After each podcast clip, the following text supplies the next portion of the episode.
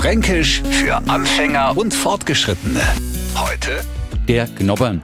Freier als Jugendlicher habe mir das öfter auch angemeldet. Und zwar für unsere Nachbarn, wenn ich wieder mal zu laut unter ihrem Fenster umeinander brüllt hab oder mein Fußball stundenlang gegen ein Haus, wenn kaut hab.